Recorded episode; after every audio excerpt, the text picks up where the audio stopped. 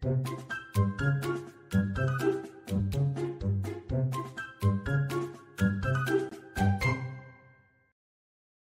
知道我们现在除了 Podcast 还有 YouTube 频道吗？订阅我们的 YouTube 频道，我们不定时会更新最新的资讯哦。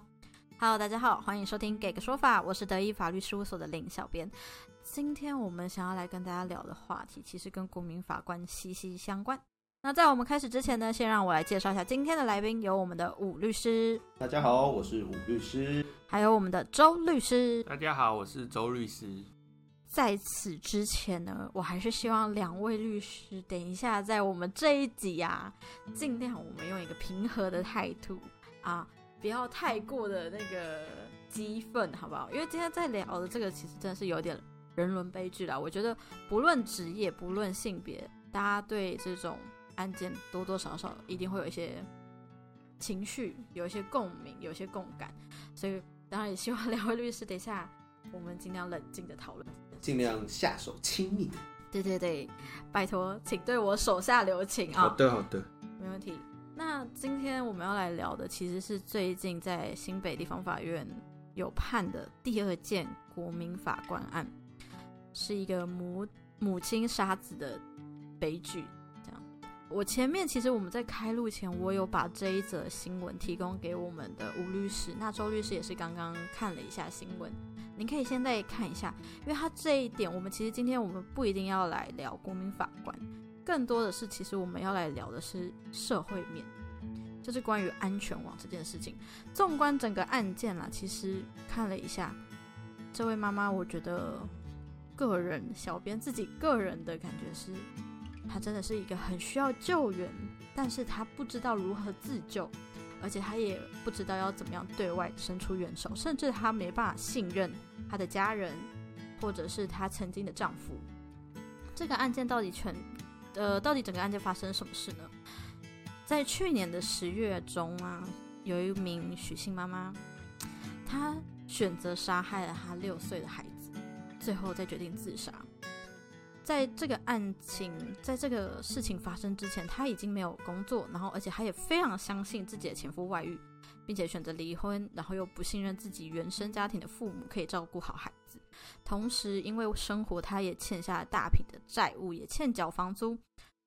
当时事发的时候，她的存款甚至不到一万块。她在当天上午呢，先是用枕头闷死孩子，再持美工刀刺入他的左胸。颈部、额头等部位，试图要自杀，可以感觉出来他非常死意坚决，甚至他在当时被救回的时候，刀片还是插在他的身上所以整个案件，我们在国民法官在审理的时候，其实也有发生一些状况。我们其实有几个想探讨，第一个是国民法官的性别到底在审判的时候会不会有一些影响？以性别来讲啊，其实这一件国民法官他的组成，在新闻报道出来之后，其实不管是案件审理的过程，或者是国民法官的组成，都有引起一些讨论。那有部分民的意见会说，哎，国民法官这些组成好像是依法是六位，那有四位是男性，两位是女性。那其实，在国民法官因为案件进行了，他需要问案。以这件角度来讲，其实很多的国民法官的立场会觉得说：，哎，你既然是一位母亲，那你母亲的角色你有做好吗？为什么你一个母亲会对孩子痛下杀手？嗯，为什么你一个母亲，而且是在单亲的情况下，你没有好好的支撑起这个家？嗯，那我我们先姑且不论说这部分有没有去检讨。加害者检讨被害者的问题，因为就我个人而言，我觉得这位妈妈在案件中，她既是加害者，但我认为她某种程度上其实也是被害者的一部分。那当然，这是我个人的意见。那其实以问案来说，到底该不该去着眼于她母亲的这个身份，又或者是说，其实这样的问法是不是先入为主的带有说母职一定要有？什么样的表现，什么样的作为的这个问题，嗯，那其实，在国民法官制度推出之后，其实一直有一个声音是说，哎，我们会不会在案件中有带有某种程度的偏见或是成见在？那当然，从我们之前的国民法官的特辑中，其实我们有聊到，如果有这种的问题的话，审判长其实是可以去停止这个国民法官职务，然后去选择是否撤换为被位国民法官人选哈。但换个方面来讲，其实国民法官的选任之所以会认为应该要由国民来出任。很大程度在制度的利益上，就是认为说要采纳国民的法感情以及国民的认知。那相对来说，本身其实就带有要去接纳不同声音的这个意思。那本件来讲，这位妈妈她本身失能，那她也失去了对于生活的一些信赖。就像刚刚小编所说，其实这一件她算是一个需要救助的对象。那本身其实她的一些状况，包括她其实有重郁症，嗯，再来她有大笔债务，然后她无法去信任她的原生家庭。其实很大程度上，我们会发现，在案件中，他对于孩子其实十分的依赖。那以我们实物面上看到的案例，在不管是离婚的案件，或者是亲子抚养的案件，很大程度上有时候会有一个现象是说，其实人他可能对于爱是缺乏的。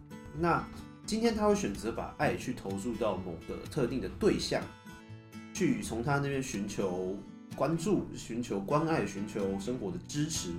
这个对象不一定是长辈。有时候也会是晚辈，就像在这种案件里面，可能是他的孩子。那以刚刚小编所说跟案件的背景来讲，今天这位小姐她其实是离婚的情况下，她本身不信任她的丈夫，也不信任原生家庭。那生活中能带给她动力及希望的，可能唯一一个就是她的孩子。那也就像开庭时，他也有说，孩子其实有说过，如果阿公走了，那由他来保护妈妈。所以。我相信，在这个案件里面，孩子是他唯一的一个精神支柱。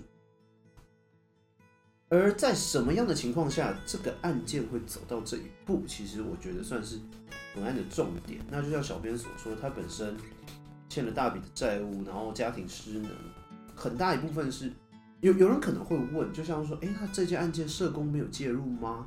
我们的社会没有给他什么样的协助吗？嗯，又或者说，哎。租屋，有些听众朋友反射的会想到说，哎，租屋有租屋补助可以申请。对，那你可能生活无法继续下去的话，可能有一些像是可能你的补助可能可以去申请看看。但我必须说，这些情况都是建立在你知道补助存在，而且你愿意去申请补助的情况下。所以今天我们会说，为什么溺水的很很难救，是因为今天溺水的他沉下去了，他没办法自救。今天一个没办法自救的人，他要去寻求帮助，除非两个情况：第一个，他的家庭给予支持；第二个，他可以有人主动介入去关怀他。所以这件案件里面，为什么会走到最后的人伦悲剧？有一部分是今天他已经是一个，我必须说，他的精神状况已经不能和常人同日而语。为什么？因为他毕竟是一个重郁症，而且在。发作中的一个，我必须说他是病患。嗯，病患，我认为是对他来说比较好的一个称呼，因为我认为其实很大一部分是他自己也说了，为什么他不去求医，为什么他不去不要控制？他在法庭上说了一句话，他说：“我我不想被当成精神病，我怕孩子被带走。”简单来说，他的生活只剩孩子，而在他的认知中，孩子也只剩他。其实这部分从他跟他前夫的对话记录里面很多可以看到，他常常在叮咛说：“哎，孩子可能什么时候要吃药，然后要提醒，可能可能要小心，要小心不要着凉，出去玩要记得防蚊液。”所以可以看得出来，他其实很很操心孩子，而且对孩子是放不下。嗯，所以对他来说，今天如果他去看精神科，他所面对的是第一个精神病的标签。对。我必须说，我们的社会对于某种程度的精神疾病而言，我们对他们的看法跟社会的观感，其实我只是说，我认为并不那么公平。有的时候是带有一些偏见，带有一些去对我真的必须这样讲。其实我们很多时候，我们对他们的解读，我们是不公平，甚至带有一些戏谑的。就像有时候会说啊，这个没关系啦，这个犯罪就说他神经病就好了啦，他就不用被罚。所以其实某种程度上，我们对于这些病患来讲，我们很不公平。也我认为某种程度这种发言是不负责任的，因为你并没有去了解他为什么会会得到这个疾病。精神病其实我必须说，它不是一个人自愿。就像我相信很多听众朋友身旁一定也有忧郁症或是躁郁症。甚至可能自卑这样子的，不管是朋友或是亲人、同家属也好，这个疾病并不是说我哦，我像感冒一样，我我我来来了就来，去了就去。很大程度上，它是可能很复杂的程度。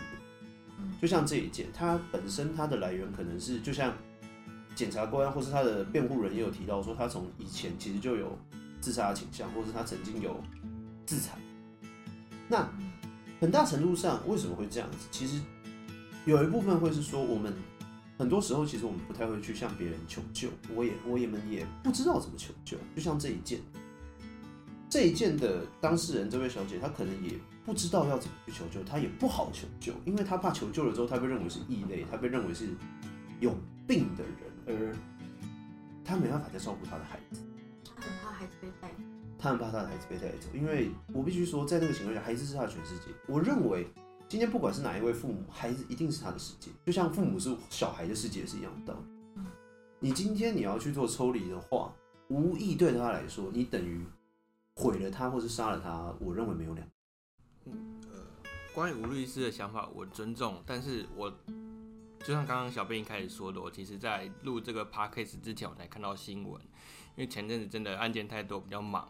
但是，呃，其实该怎么说？我觉得我这个人，我有一个原则，是我一个做了很大很大原则，是我不会对任何人在不了解任何事实背景下做任何的评价或者评语。所以我接下来的发言，我不会就案情去做发言。我想回到制度的本身。就是提供一个另外一个想法，提供给听众朋友，就是这是我在读研究所的时候，我很喜欢很喜欢那个理论。呃，但是我 毕业一段时间，那如果听众朋友如果我的理论有名称有错的话，那可以跟寄信给小编或者跟小编说，可以纠正我没关系。他在他是一个美国的一个法学的思考，叫 legal process theory。他的意思是，当一个法律或者制度成立或制度。建构起来的时候，它其实不是达到一个目的，就是假设我今天刑法就是惩恶扬善嘛，但其实在这个理论下不是，它是其实有一个教教导民众跟帮民众建立行为准则的一个存在。那把这个观众呃听众朋友可以把这个理论套用到我们现今的国民法官法哈，它其实就是目前在我们俗称的在学术教制制度阵痛期，就是在我们一个制度刚实施的时候。真的会有很多，呃，该说奇怪嘛，也不能说奇怪，就是有复杂的很多阵痛，然后也复杂了一些很多每个人痛苦的事情或者很难受的事情。但是国民，我自己是觉得，这是我一个法学很很重要的思考，就是制度是中性的。那每个新的制度或者制度改变的时候，总是伴随阵痛或者是痛苦的难关要过去。但是终归一句，国民法官。其实就是要带给人民司法的透明度。以往我们都会觉得总总以为法官自己自由行政，但是我们从来不知道法官的自由行政是如何形成的。那借由国民法官的加入，我们或许或许可以让国自由行政可以更透明一点。那这样的情况下，国民法官其实是在办学，呃，其实在教育我们的一般人民，就是我们一般的法律素人，可以这样说吧。刚刚在了解、参与、了解跟更加参与审判程序，直到了解，呃，跟了解法法院的审判程序，跟法官自己自己在做决定的心理的挣扎跟难受。其实他面对法官自己面对这种案子，自己也知道，他承担压力不会比律师或者是辩护人更少一点。所以我自己是觉得，虽然国民法官最近真的是受到一些呃负评，可勉强可以这么说，但是。我自己是觉得，就是可以提供给观众朋友想，就是其实目前经历的是一种叫制度阵痛期的东西，但制阵痛期过了，就像吴律师刚刚也有讲，就是社会上很多讨论，那有讨论我们才知道这个制度该怎么演进跟进化或者修正，所以我觉得目前就是所谓阵痛期，那大家就是有意见发表，那我觉得政府也会听，因为毕竟还在还在试行嘛，或者是说还在尝试的阶段吧，那势必得按照社会人跟人民的声音做出回应，所以我不会作为针对对一个案件，或者是针对个这个个案，就会觉得国民法官是一个不好的制度，或者是这个制度有问题，我反而是觉得它。是个新制度，那我们也还在忍受它带来的阵痛跟难关。那只要能度过去，我觉得国民法官整体制度应该是可以更好的。而且，其实坦白来说，我觉得两句话：以我们是法律从业者来说，我们是以法入情；但是以国民法官来说，他们是要学习以情入法。到底真的把这些情绪、这些同理，当它放入法规以后，你真的在案件上到底会怎么发生？对，就是很难以想象的一个地方啦。但是我觉得就是有问题就提出来讨论。我想这也是当代民主国家一个很重要的理念，就是我在一个制度下有问题，我可以借由我的网络或者是我的新闻投稿、自媒体去引起各种讨论跟想象。那这是我跟当代民主国家最大一个呃中心思想吧，就是我不用受到文字狱的束缚，我不会因为今天我说了一句话，隔一天就消失，或者是怎么样怎么样的。就是我觉得现在引起的东西或者引起的浪潮，对未来都是有帮助的。我觉得刚刚周律师讲的很对，因为以我们法律制度来讲，你今天无法。在一个民主社会，你的你的讨论本来就是一个核心思想，在你今天有讨论才有进步的空间。一个制度本来它就不会是诞生的时候就两全其美的，世界上不可能有这种制度。法律它是道德的最低底线，意思是什么？意思是当你今天社会在演进的时候，道德必须跟上它的脚步，不然你的道德下限只会越来越低。那有修法才代表你的社会在进步。为什么？社会发展了，社会进步了，法治必须跟上它。不然你的法治就变得落后，这个就像什么？就像以前的惩治盗匪条例一样。嗯，我们有时代的进步，我们有抗争，才会推动国家民主前进，才会推动法治跟上我们的社会思维。这个绝对是没有错的一件事情。那当然，修法修得好，修得坏，这个东西也不是无人能在当下这个时间点去做评断的。我相信这些也都必须往后看才知道。就像周律师刚刚所说，每一个制度都有它的阵痛期在。只是这个阵痛期到底是长痛还是短痛，这个是我们必须要去思考的一个点。那当然，就像周律师所说，每一个制度都有它的目的性存在。就像刑法，它你说它是硬爆吗？我今天看到这人犯罪，我觉得他就该死，他就该受惩罚，这可能是一部分。另一方面来说，其实刑法也是在告告诉一般人说，你不应该犯错。就像孟子所说，行无其刑。我们真正的富富容社会，应该是可以不要有刑法这个法典的。为什么？我不需要啊，那我当然不用有刑法典，因为没有人会犯罪。所以今天其实讲回头到这个案件里面，今天要去探讨的，其实它是一个很复杂的社会问题。任何一个犯罪不会只是一个单一的成因。当然，我们这边撇除可能很单纯的报复性犯罪，他有一个报复的动机，那他就去做了。我就是故意，我没有理由。我相信人的任何行为，在法学上也会说。犯罪动机对于每个案件来讲，刑事案件里面它是必须要救民的一个问题。嗯，今天一个人的塑造，一个人的组成，它不会是由单一的事件所构造的，它一定是有经过复杂的，可能他的家庭背景、他的求学环境、他的成长过程，甚至乃至于他的同才、同仁、同事这些因素种种所形成，乃至于可能他犯罪当天他所遭遇的各种人事物，都会影响到他。也就是说，今天我们回观到这个案件的话，其实它有很复杂的社会性问题，像什么？他今天失能，他的家庭问题，他的教育问题，他的背景，他到底在生活周遭，就像他的父母出庭也有说的，他其实有一些有一些协助，但是今天当事人感受到了吗？那这个感受到的问题，是因为我们没有说出口，还是因为他可能在疾病的当下导致他没办法去？